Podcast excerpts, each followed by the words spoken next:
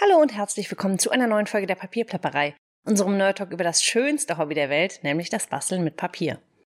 Ich würde euch heute gerne mal mit auf eine Reise nehmen in meine graue Vergangenheit des Bastelns und hoffe, dass ihr aus meinen Fehlern lernen könnt.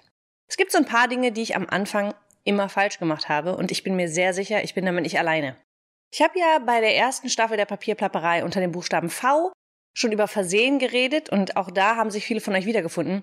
Aber heute rede ich gar nicht über Versehen und Dinge, die mir als Missgeschick passiert sind, sondern einfach Dinge, die ich konsequent eine Zeit lang falsch gemacht habe und wo ich euch raten würde, es anders zu machen. Wir fangen mal mit meinem ersten Fehler an. Und den habe ich sehr lange gemacht, weil ich ungeduldig bin. Ich habe viel zu früh meine Sachen zusammengeklebt. Ich gebe euch mal ein Beispiel. Ich habe eine Karte gemacht und den Hintergrund gestaltet und den Hintergrund schon mal auf die Karte geklebt. Und dann habe ich ein Motiv gestaltet, habe das ausgeschnitten, auch drauf geklebt. Und dann gedacht, scheiße, der Text. Ich habe noch gar keinen Text drauf. Und habe dann gesehen, dass er optisch eigentlich schön einfach auf den Hintergrund gestempelt wäre. Weil ich den jetzt aber mit 3D-Klebeband aufgeklebt hatte und nicht vollflächig, sprich nicht überall hinter meinem Hintergrund ein Stück Klebeband war, war mir total klar, wenn ich da jetzt draufstempel und ich erwische eine Stelle, hinter der kein Klebeband ist, dann wird alles krumm und schief, das Papier gibt nach und ich habe ein Problem. Also, versucht euch ein wenig in Geduld und klebt die Sachen erst zusammen, wenn ihr wisst, was wo liegen soll, was wo kleben soll, wo der Text hin soll. Zusammenkleben ist tatsächlich das allerletzte, was ich heute mache, zumindest meistens. Manchmal bin ich auch immer noch ein bisschen ungeduldig. Wie gesagt, das ist ein Fehler, den habe ich so mit durchgezogen, kann man sagen weil ich immer nicht abwarten kann zu sehen, wie sieht denn das nach dem nächsten Schritt aus. Jetzt habe ich das Motiv, ich will das Motiv aufkleben, das sieht bestimmt cool aus. Aber tatsächlich habe ich dann hinterher gemeint, ah, eigentlich hätte es an der Stelle doch besser ausgesehen, hm, Mist, der Text müsste jetzt eigentlich dahin und so weiter und so fort. Tut euch den Gefallen, gönnt euch die Zeit, die Sachen erstmal alle nur fertig zu machen, den Hintergrund fertig zu machen oder auszuwählen, euer Motiv auszuwählen, Text auszusuchen, zu überlegen, wo soll der Text hin und wenn ihr das alles habt, dann könnt ihr alles auch noch auf der Karte hin und her verschieben, euch nochmal überlegen, wie es euch am besten gefällt und dann zusammenkleben. Und dann bekommt ihr auch das Ergebnis, das ihr gerne hättet. Mein zweiter Fehler hat tatsächlich einfach damit zu tun, dass ich da ein bisschen naiv war. Wenn ihr meine Stempelvideos guckt, dann seht ihr, dass ich vorm Embossen immer ein Pulver auftrage. Manchmal nehme ich diesen Embossing, dieses Embossing Powder Tool.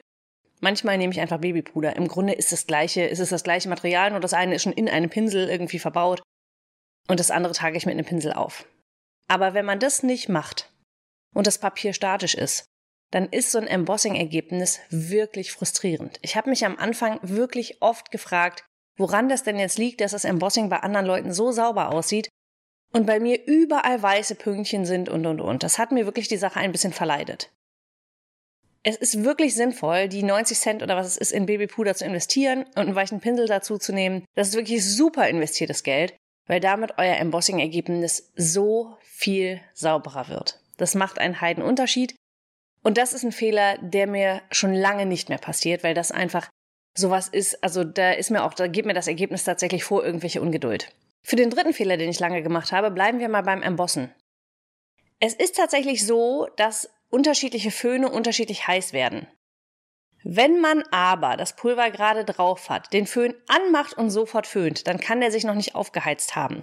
Was bedeutet, dass man noch bevor die Hitze hoch genug ist, um das Pulver schmelzen zu lassen, das Papier schon schön aufwärmt. Und umso länger man das Papier aufwärmt, desto stärker wählt es sich. Es macht also wirklich Sinn, den Föhn erst vorheizen zu lassen und dann so kurz wie möglich auf jeder Stelle zu verweilen, in Bewegung zu bleiben, und dann am besten auch noch mal kurz von der Rückseite zu föhnen, damit das Papier sich ein bisschen gegenwählt. Papier wählt sich, wenn es warm wird, das lässt sich auch kaum vermeiden. Allerdings kann man da halt wirklich ein besseres Ergebnis erzielen, wenn man das beachtet, dass man wirklich den Föhn vorheizen lässt, bewegende, also kreisende Bewegungen macht oder hin und her geht, auf jeden Fall nicht lange auf einer Stelle verharrt. Und dann saugt sich das Embossingpulver auch nicht so ins Papier ein, wie das bei manchen Papieren passiert. Am Anfang habe ich tatsächlich so geföhnt, dass ich manchmal sogar schon das Papier verfärbt habe. Also manchmal war es quasi kurz vor Brand und das äh, passiert mir heute nicht mehr. Ich würde euch wirklich raten, lasst den Föhn kurz vorheizen und dann, wie gesagt, kurz über jede Stelle.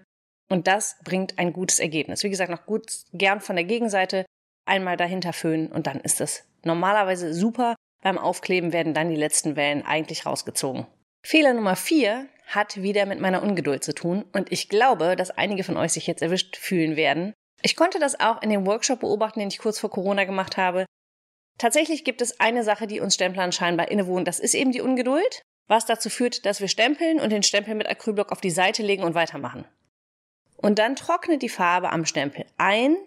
Der Stempel liegt da und ist Flusen und Staub ausgesetzt.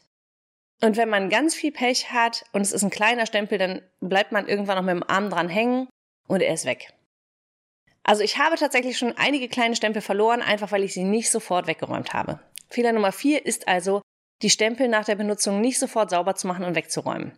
Das ist in dem Moment vielleicht ein nerviger Schritt, aber ihr findet eure Stempel wieder, sie haben keine Zeit total zuzustauben und gerade bei Versafine zum Beispiel macht das einen riesen Unterschied, ob die Farbe Zeit hatte, auf dem Stempel zu trocknen oder nicht. Wenn die Farbe noch frisch ist, dann reicht wirklich ein feuchtes Mikrofasertuch, um die Farbe zu entfernen, mit ein bisschen Druck auch aus den Rillen. Wenn die da einmal getrocknet ist, dann komme ich ohne eine Nagelbürste fast nicht mehr dahin, dass ich das wirklich alles perfekt entfernen kann. Es sei denn, ich nehme einen etwas aggressiveren Stempelreiniger, aber da möchte ich eigentlich drauf verzichten. Also wenn ihr wirklich eure Stempel sofort sauber macht, dann trocknet die Farbe nicht so ein und ihr könnt sie viel leichter reinigen. Und Fehler Nummer 5 ist etwas ganz Persönliches, wo ich auch einen Appell an euch habe. Setzt euch nicht unter Druck und vergleicht euch nicht zu viel. Ich habe gestern erst mit einer ganz, ganz lieben Kundin telefoniert, die mir sagte, ha, ich bin noch nicht so lang dabei, ich kann das alles noch nicht so gut. Und jemand anderer sagte mir vor kurzem, ich würde dir gerne mal eine Karte schicken, aber ich traue mich nicht, weil ich mache das noch nicht so lang. Und da rauf ich mir die Haare, also wirklich, Leute. Es geht doch nicht drum, irgendwas zu produzieren, was irgendwelche Kunsthistoriker in einem Museum ausstellen. Es geht darum, Leuten eine Freude zu machen.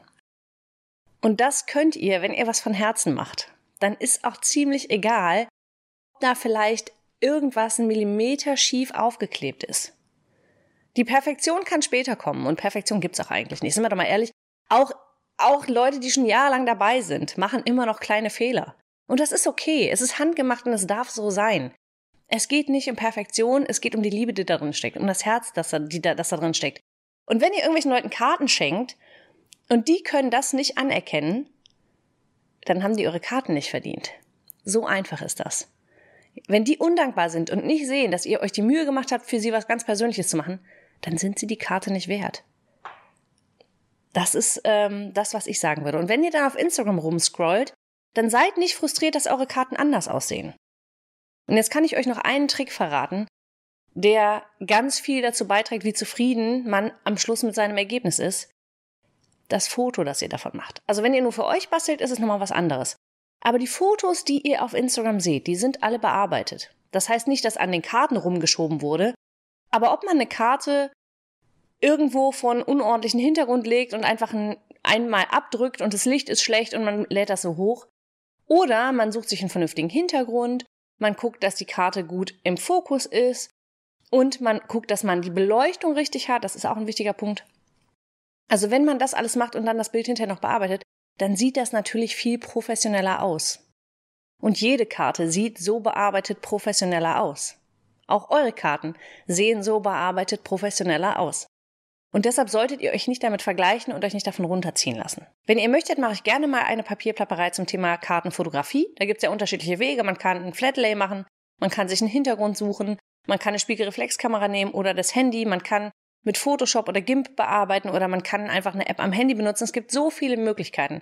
Und wenn ihr dazu gerne mehr Informationen hättet, mache ich das gerne und gebe euch da mal einen Abriss, wie ihr auch eure Bilder ein bisschen aufwerten könnt. Lasst mir dazu gerne einen Kommentar da, ob ihr da Lust drauf habt. Aber vor allen Dingen glaubt an euch, lasst nicht locker und lasst euch nicht von irgendwelchen Bildern oder von irgendwelchen undankbaren Menschen einreden, dass eure Karten nicht so schön sind. Das ist einfach Quatsch. Wenn ihr das mit dem Herzen macht, ist es super. So, so viel von mir. Hier einmal die Moralkeule geschwungen quasi. Ich hoffe, euch geht es gut. Ich hoffe, ihr seid kreativ und genießt die Sonne ein bisschen.